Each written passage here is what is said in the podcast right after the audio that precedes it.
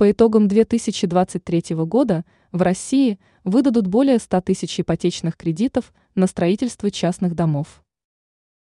Текущий год оказался самым продуктивным по выдаче ипотечных кредитов на различные типы недвижимости. И высокие темпы сохранялись до тех пор, пока рынок не начал регулировать Банк России, заметив опасные тенденции в увеличении роста уровня кредиторской задолженности. Темпы кредитования после увеличения ставок по кредитам резко снизились, но льготные ипотечные программы еще работают по старым правилам. Как информирует ТАСС, ведущий аналитик компании Дом.рф Михаил Гольдберг сообщил, что только за 10 месяцев 2023 года было выдано 90 тысяч кредитов на строительство частных домов.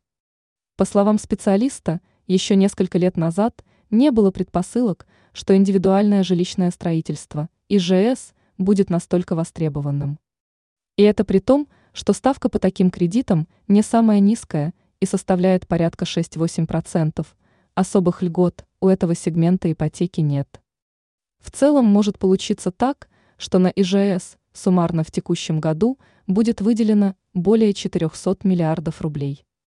Специалисты считают, что при корректировке процентных ставок по такой ипотеке на 1-2%, объем выдачи кредитив может вырасти в несколько раз уже в следующем году.